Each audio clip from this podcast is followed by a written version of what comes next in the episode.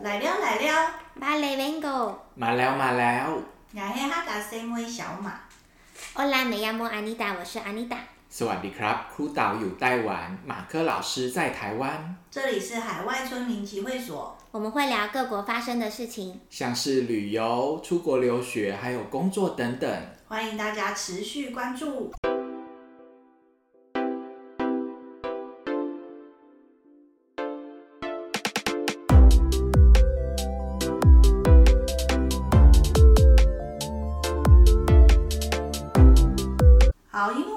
节目上架的时候，应该快要到农历年了，所以我想问一下，你们以前过农历年的时候，你们会出国吗？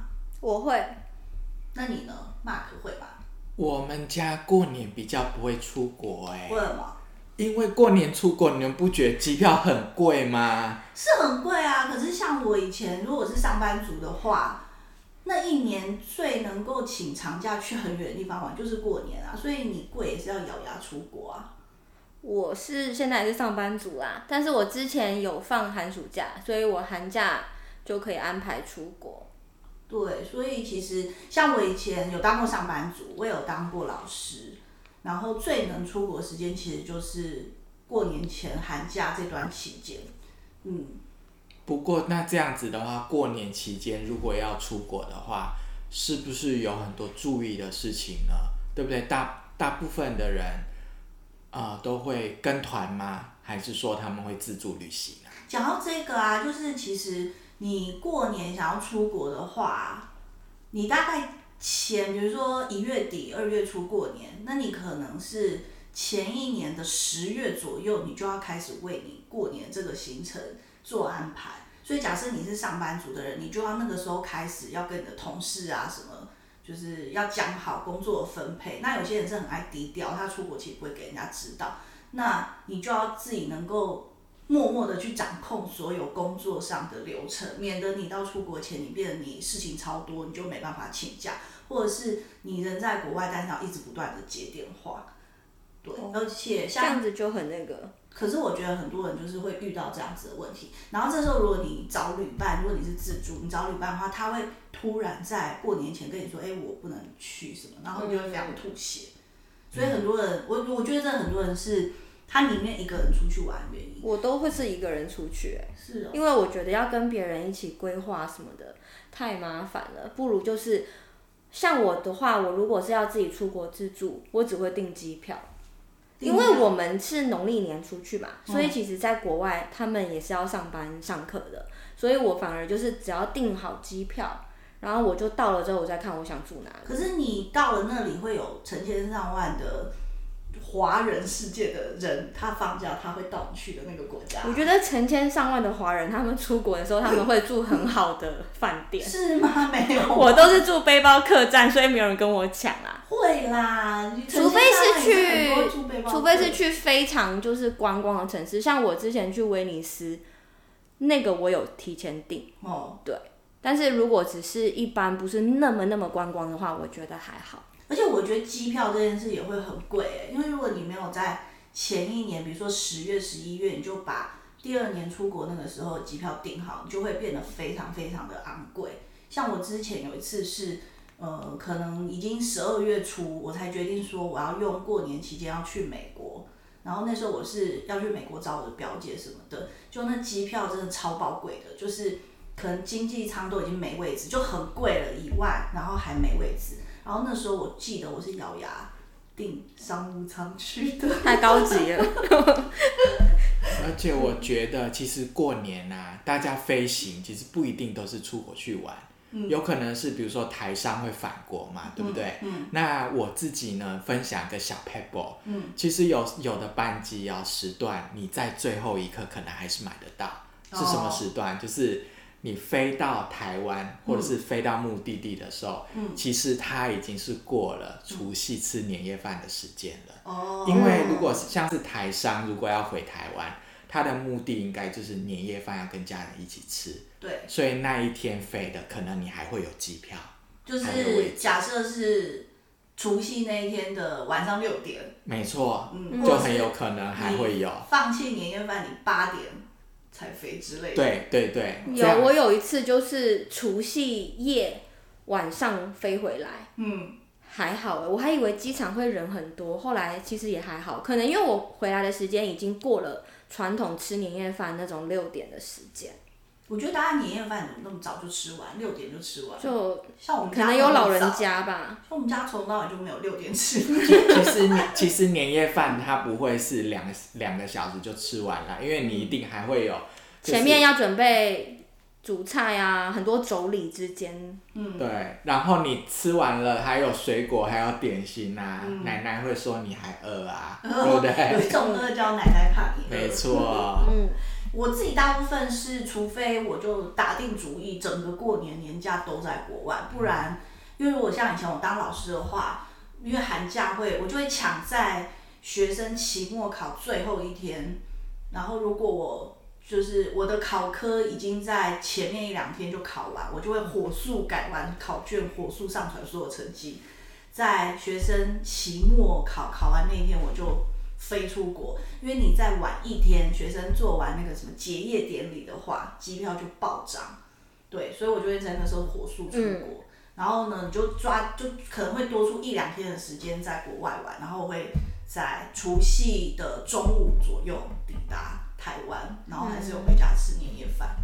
嗯，对这真的是最聪明的做法哦，因为一般的一般的上班族可能还没有。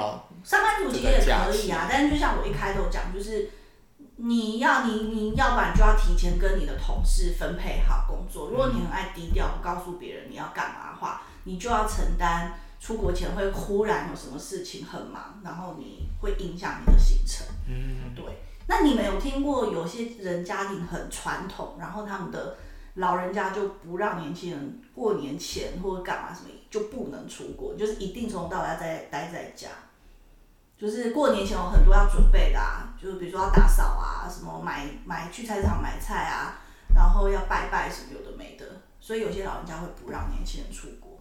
嗯，我觉得可能 N 年前有吧，现在好像就是一般来讲，好像大家过年出国已经是一个常态了，或是家族旅游，他可能是全家人，嗯、包括老人家都一起出国去玩。那你们觉得过年出国啊，大家最想？就是除了说啊，我只有这段时间可以放假玩比较久，然后还有什么其他的原因是，我们就一定要过年出国？因为我觉得很多人可能是很想逃避很多事情。我是没有啦。那这样如果是家族旅游的话，他还是跑不掉啊，跑不掉。对不对？对啊，那怎么办呢？那到底？那我不知道。因为你好像也很难夫妻然后带小孩出国，或者是对不对？因为他哦，他可以逃避做家事啊。我觉得应该是说，如果是传统大家庭年夜饭，就是有非常多人，好几代。可是如果是那种小家庭的旅游，他是可以逃避一些事情，他就只有他们家里那个最小的单位出去。嗯，对，没错。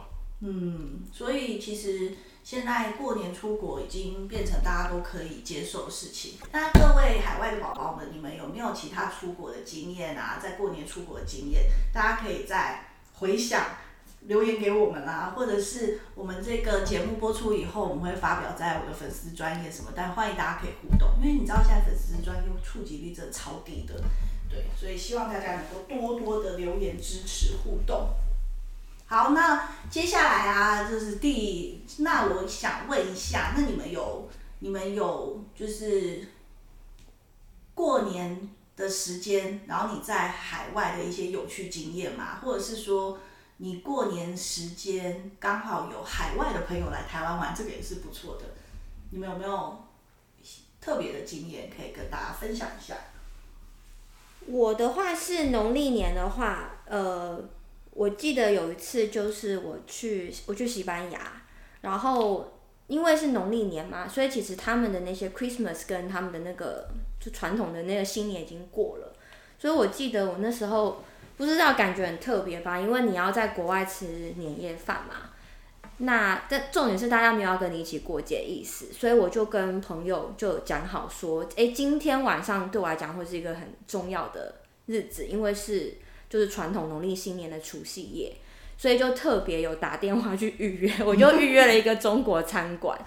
对，因为就你每天冬天在那里，就是在西班牙，你当然是吃也是很多好吃的东西，可是可能会特别想在除夕夜吃到，比如说水饺啊，或是蒸的鱼啊、嗯、这样子的东西。所以我那一年我记得那个除夕夜，我就是在一间还蛮有名的马德里的一个中国餐馆吃饭。嗯、那你那整餐厅都是中国人吗？没有啊，一堆外国人，因为对他们来讲。对中国餐厅来讲，他知道那是除夕夜，可是有很多人就是因为他有营业嘛，所以一般人他就是去那边吃晚餐。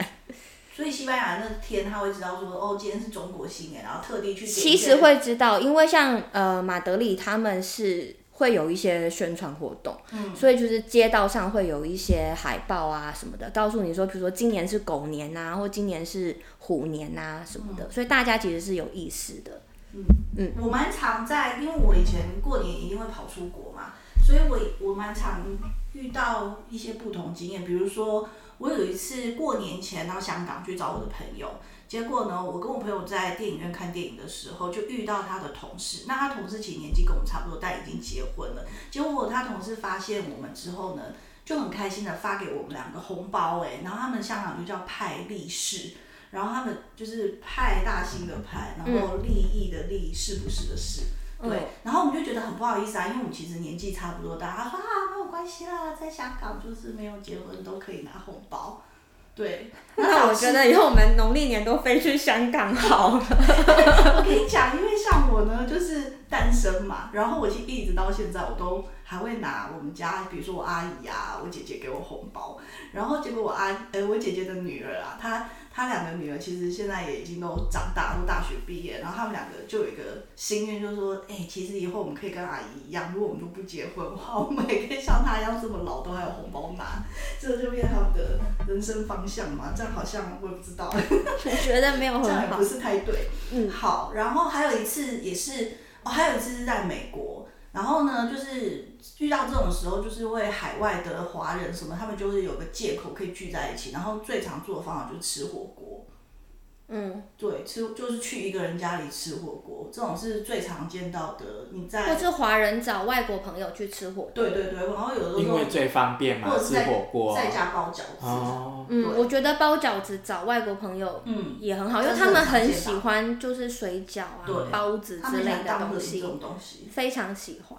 嗯，然后还有一次也是过年的时候在西班牙，然后那时候因为我要去住朋友家，所以我还特地从台湾买春联啊。然后什么去贴在他家门口？嗯，其实那里也有卖。真的假的？我不远千里对啊，因为一定会有那种华人超市啊。哦，对啊，可是因为我去的地方很远啊，不是马德里。哦，好哦。对，我也不知道西班牙那里会不会有卖。然后我还准备红包包给我朋友，就是可能一百块台币这样子。然后其实外国人遇到这件事会非常的开心。哦，哎，那 Mark 呢？你之前没有出国的话，会有外国朋友就是来台湾刚好找你玩？呃，其实没有哎，对啊，因为我的过年我几乎都是跟家人一起过在台湾，但是我有在澳洲住过两年，嗯啊，不过那一段期间就是因为圣诞节的时候跟新年，其实我们已经放假了，所以在那个农历新年的时候，其实就是很一般的。工作日，好，那我们其实三五朋友，因为那时候我是去澳洲打工度假，我们会自己办一个小小的一个庆祝这样子。那如果你是住在墨尔本比较大的都市的话，其实他们的唐人街还蛮热闹的，甚至还有舞龙舞狮。应该是，嗯，对，马来西亚也是会有舞龙舞狮。海外的，其实海外如果有华人社区。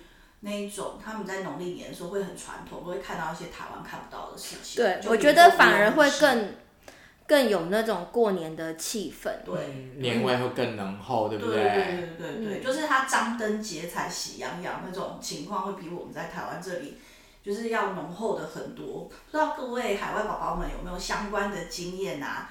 那接下来还有一件事情，就是说，七一开头有讲去过年呢，如果你要出国订机票什么，那个就是一个非常费脑容量的一件事情。然后就是不知道大家有没有在过年前就是到达一级战区，就到中国去旅行，因为那个春运 就超可怕。哇，那这个挑战非常的大喽。对，阿妮娜，你有没有春运相关经验？我。呃，比如说我有遇到他们比较多，就是应该说整个大家都会南北迁移的一个就是十一，就是国庆放假，嗯、再来就是农历新年。对，基本上那两段时间我是不敢随便移动。一种就是我在大家放十一之前我就飞出去玩，有一次十一我就是飞去缅甸。嗯，然后过年的话我就是会待在原本的地方，因为我是真的很害怕，就是就是那种舟车劳顿，然后会一直塞车，因为那个塞车是可能会蛮严重的，但是不一定啦。嗯，因为可能这几年有一些改善，所以我的经验都蛮好的。因为我不敢出门。那那如果说待在原来的地方，如果是是说在中国大陆吗？对，就是我本来就住的城市，因为我在中国待了四年。哦。我只有一个农历年是在那里过的，就是刚好是去年，因为去年因为疫情的关系，所以我就我的假期不够隔离。就两段隔离，嗯、所以我就在那边，然后跟外国朋友，我们就呃在除夕的时候，他们也知道嘛，因为大家都在中国，所以我们就有一起约好要去一个就是有名的景点，但是就是我们住的地方的附近，然后就吃一个比较好一点的晚餐啊，然后大家喝喝饮料这样。嗯，嗯那我其实蛮长，也没有蛮长，也几次啦，就是过年前出国，就刚好去。去中国大陆自助旅行，对，然后我会发现啊，你越接近农历年的时候，就是你在街上越找不到东西吃，哎，因为其实像元年在北京的时候啊，我记得呃，可能我去到那天是距离除夕可能还有一个星期，就还有很好，我们还去吃一个很好吃的那个新新疆孜然烤羊肉串什么之类的。然后后来过了三天以后，我想要再去那家店吃，就那家店就没有营业，因为他们可能回新疆。对，因为其实他们很多都是外地的人，然后越接近农历年，他们就会提前打烊，然后就开始放假，然后一直可能要到春节后，可能都过完元宵节什么，他们才会回来。所以如果你在大城市里面，越到除夕可能会越没有东西吃。对，嗯。然后当然，如果你是去景点的话。比如说，像有一次我是在西安，诶，最近西安，对，西安就是那个兵马俑啊，平常都人山人海，蛮坑满谷的人。然后可是有一次也是在过年前，因为大家都可能都回乡，就比较少人会特地跑到哪里哪里去玩。就那一次的景点非常的清幽，所以就可以拍到蛮多很清楚的。他们不会像台湾一样吗？就是其实台湾的有的景点是过年会爆满，会修哎。可是我觉得据我知道，有的他们是，哦，我以为会爆满。呃，有的地方农历年就是除夕夜跟大年初一有休息啊，有的地方，嗯，嗯，像博物馆啊什么馆，因为我觉得那里好像好像没有哎，就是那些很重要景点也不一定啊。我至少那一次去西安是有去看兵马俑，嗯，对，没有没有休息。因为我会想说，会不会跟圣诞节一样，对不对？那天很多博物馆可能都不营业。这样子、嗯、可能要个别查吧，嗯、对，但我觉得不修的应该也是蛮多，而且因为他们很多人都是外地人，就是很遥远的距离在外地工作，所以其实过年前有那种闲情逸致跑去景点的人，其实应该没有很多。可是真的到初一、初二的时候，人就会超爆多的。那我想问你，之前因为你是很很愿意在过年的时候在中国移动的。那你那个时候，应该我想机票可以事先订好。那后面呢？因为你到一个城市，你还要在城市之间移动嘛？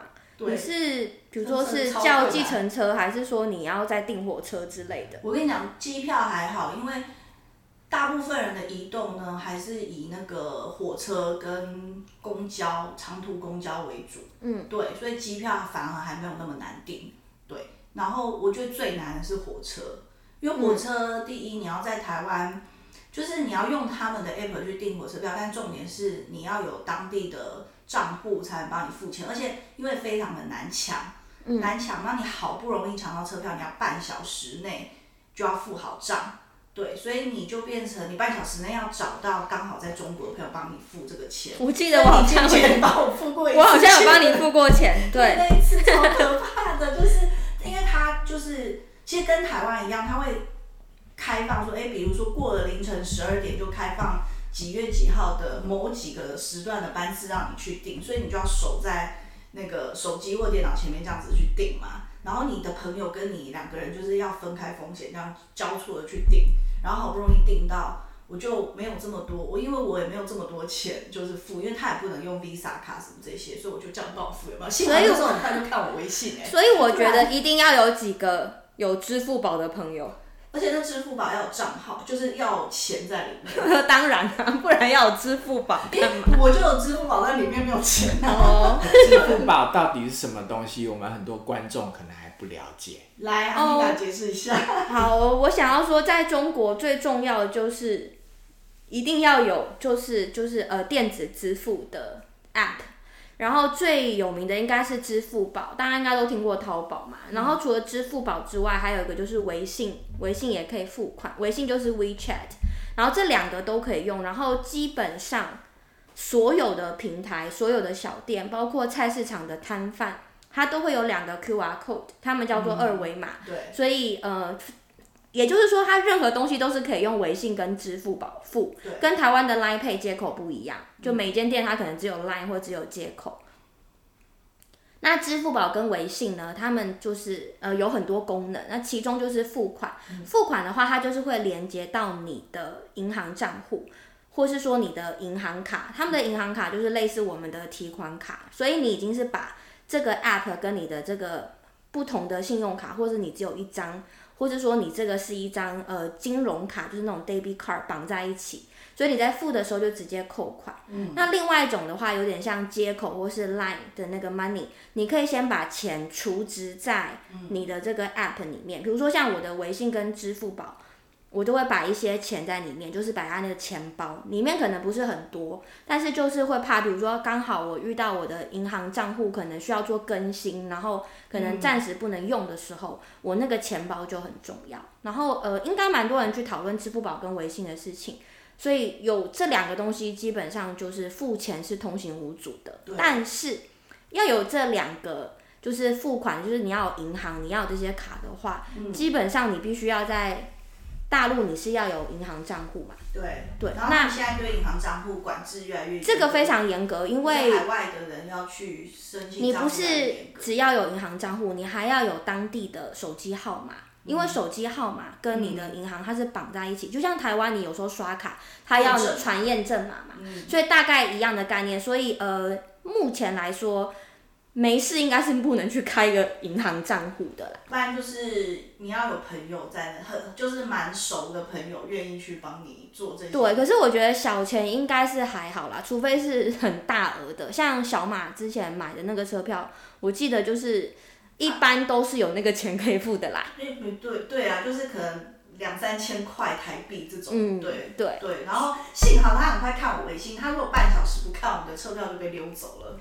所以不能用台湾的信用卡，不行啊，因为他们很多东西其实是不能用，比如说 Visa 卡或 Master 卡这种，他们有他们中国大陆境内的什么 Visa 什么，但实际上还是扣他们银行卡的那种钱，对不对？对，我觉得大家比较常用的呃东西，就以台湾的来讲。应该在那边就是用我们讲的那种金融卡，它就直接扣账的。对。因为办信用卡，它是要去做保证啊，或什么的，嗯、不是每个人都可以办。没有像呃信用卡，是拜托你帮我的。对对对，除非你是在那里工作吧。对对，嗯嗯。所以那时候啊，我订到，我记得我那一次是就是春节前，然后我要从天，其实我们其实是要从北京去。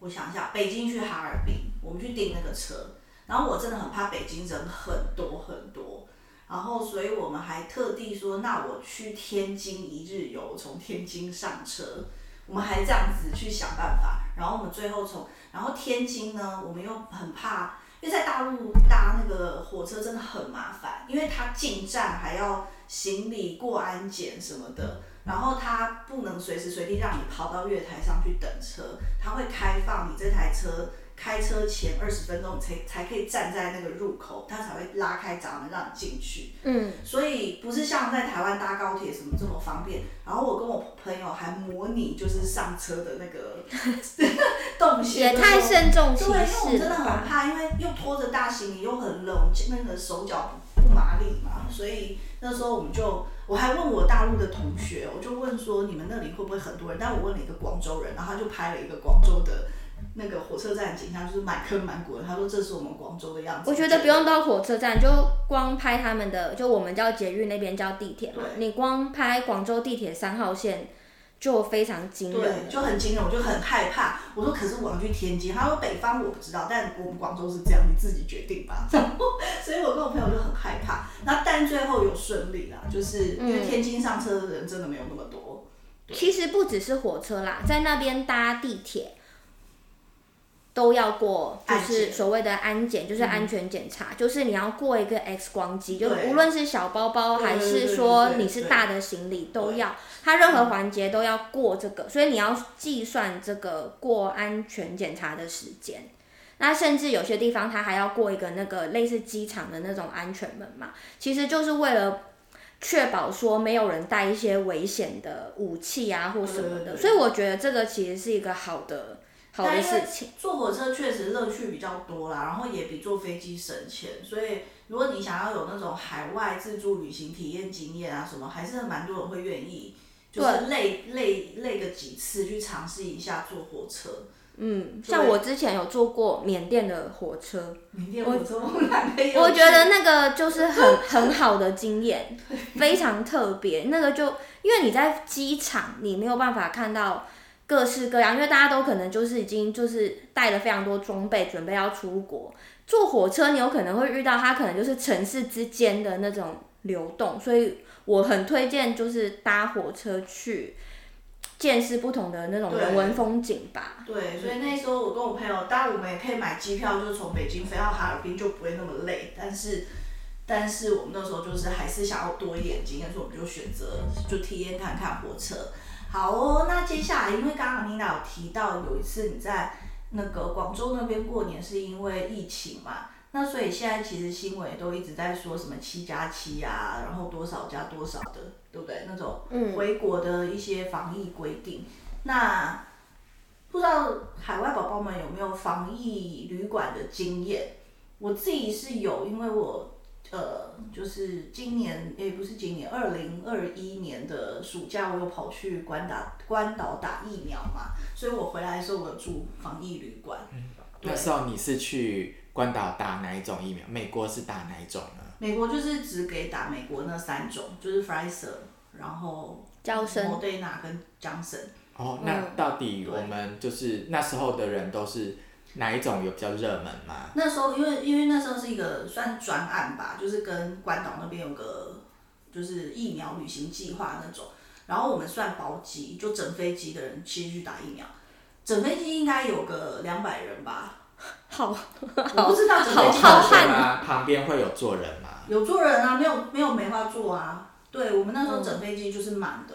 有穿那个隔离服，我是穿隔离服，对对对，然后我觉得应该有两百人吧。反正大部分人那时候最夯的就是莫德纳，那时候台湾人就是要打莫德纳，然后那时候要打 Pfizer，就 BNT 的人还没这么多，对。然后我跟我大概是那整飞机的比较异类的，就是后来我发现那整飞机大概只有十个人是打强生疫苗，对。可是那只要打一剂嘛？对，因为我们那时候要的其实是他的他的完整接种证明。那你除非你在那里待一个月，你才能拿到 Pfizer 或 Moderna 的完整接种嘛？嗯。对，那 Johnson 一剂就好，所以我那时候只去一个礼拜，但是我就拿到完整完整接种证明。啊、哦，我知道了，因为你是可能考虑到在未来你可能有需要飞行，对对对，对，所以你需要有一个完整接种的证明。而且而且像我工作是，我常常要各去各个不同学校或企业演讲啊。那我那时候我也不知道疫情发展会怎么样，但是我至少就可以告诉。雇佣我的人说：“哎、欸，我其实有接种，就是有个证明给他们看。”所以你是回台湾隔离嘛？就是回来的那一段。回台湾隔离啊！所以其实光隔离旅馆这件事也令人焦躁不已，在当时。嗯，嗯，我可以想见，就是春节回来的人，为了就是你看现在春节前嘛，所以这些人应该是去年年底就在那里焦头烂额，为了防防疫旅馆的事情。嗯，因为防疫旅馆真的不好订哎、欸，非常难订。而且我跟你讲，因为因为我因为我们三位都住桃园嘛，就是桃园因为是国家大门，所以你上网查桃园的防疫旅馆还比较好查哦。就是你查到饭店名称，他会告诉你什么饭店，它就是防疫旅馆，他不怕让你知道。可是我后来才知道，有很多县市因为因为没有那么多人会去那里隔离，所以他根本你上网查你是查不到、那个。他会写 A B C D。对，他查不到你那个到底那个县市哪间饭店是防疫旅馆，他只会写说防疫旅馆 A、防疫旅馆 B 什么的，那你没办法知道是哪里，你就不知道是你这个县市的。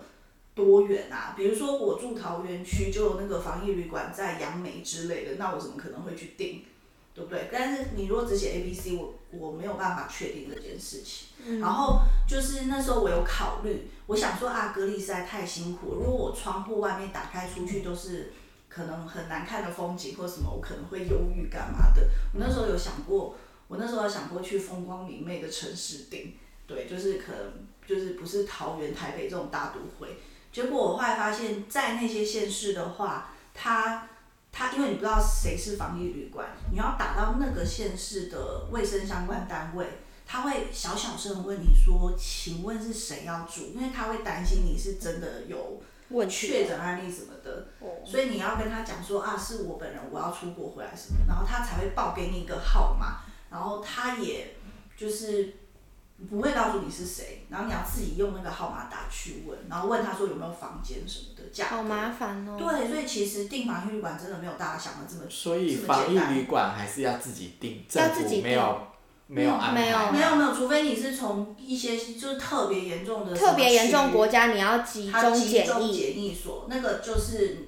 就是刚好，因为那一段时间那个那几个国家特别严重，你从那边回来，你是一定要去一下车就检疫。所以今天如果有一个人他出国玩，可是他完全没有去注意到这个防疫旅馆的事情，他就回来了。那那现在应该不会有。不可能，因为你在上飞机之前你是要填你是住哪一个旅馆，它有个旅馆代号。所以没有没有做这些事情，出不了国。哦，甚至可能你也回不了家。而且你知道，我那时候为了去关岛，我去，因为我之前手机也很也很好用，对。然后，但我为了去关岛，我再买一个手机，哎，因为你知道为什么吗？我很怕，就是因为我去关岛，我去潜水干嘛，我手机坏掉，我就完了，我就没办法顺利的回来度过整个防疫期间。因为防疫期间每天都会有人关心你，就是你得接电话。那就有号码就好了。不能关机哈，不是，但你从出发开始，你任何东西都是线上申报。哦，对。然后你线上申报的东西，每个东西你都要截图，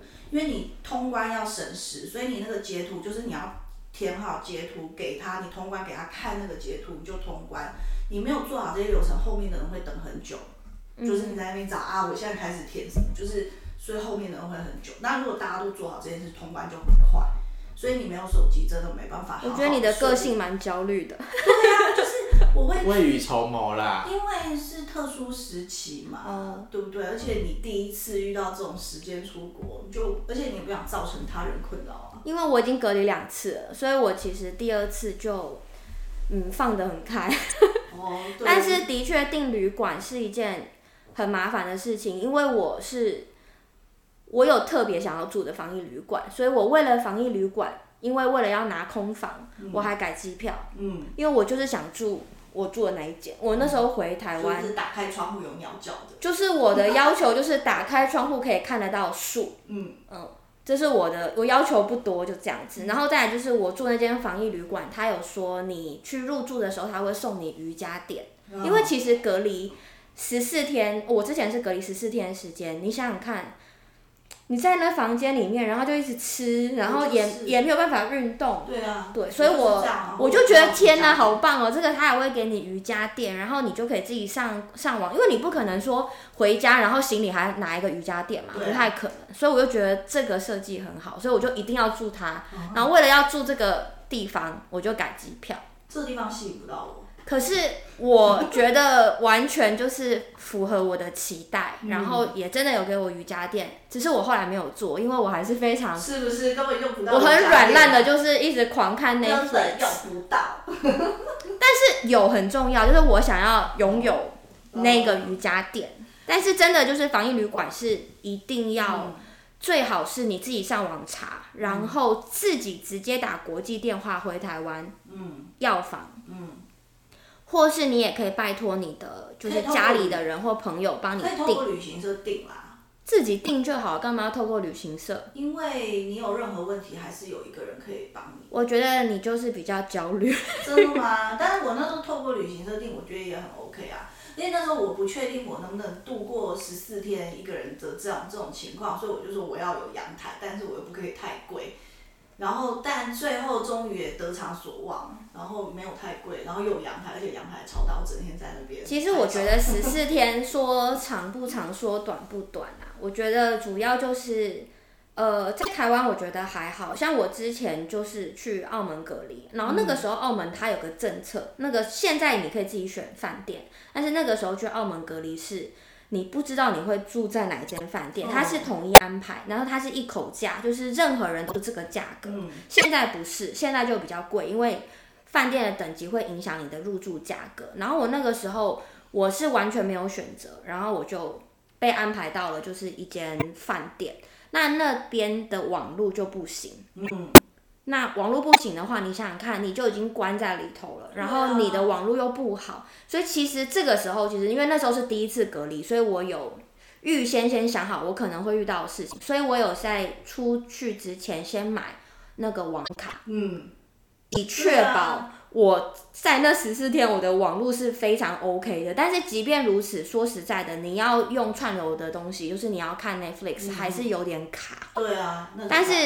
至少你跟大家的通信，你打的 line 什么的都没问题。对，不能选，这真的很惨哎。现在可以选，但是现在因为可以选，所以假设你要住到葡京，你要住到什么的，就会非常的贵。赌场饭店变成防疫旅馆了。呃，要看它这个澳门的政策，就是它会更改，所以你就要去看，而且你要非常早就是去订订房，因为。呃，已经不是统一排房了嘛，所以你就要自己去预约。然后其实会有非常多人经由澳门去到别的地方。对。所以这个地方就要住。所以你那时候从澳门回到广州就不用再隔离了。呃，因为我从呃，应该这样说，我从澳门就是是进珠海，嗯，然后澳门跟珠海他们就是这个东西，这个政策会改，就是你要随时去 follow 他现在最新的政策。那个时候就是我隔离完。当天出来就要当天进珠海，这样子的话我就不用在珠海隔离。嗯，但是即便是这样子，就是我觉得大家就是因为现在有时候会突然会有一些政策改变，你一定要随时去知道最新 news 是什么，不然你就可能又要再隔离一次，或是你又要在哪个地方要多住几天。嗯嗯，哇，所以呢，各位宝宝们，你们有没有海外那个？回来，然后防疫旅馆相关经验，不知道你们听到这些有没有觉得深有共鸣？那今天这个讨论啊，有关海外海外过年出国的相关讨论就暂时到这边告一段落。那因为这个是我们的第一集，所以其实我们也还在尝试跟有很大进步空间的阶段。那欢迎大家。呃，听到这边如果还没有走的，应该都是真爱，应该就是认识我们这三个人。我觉得也是。对，所以希望你们下集也不可以跑。如果有任何的意见，也欢迎给我们回馈。对，下集也不可以跑，然后要继续留守在这边。那今天的节目就到这里，我们下一期再见啦，拜拜，拜拜，再见，拜拜。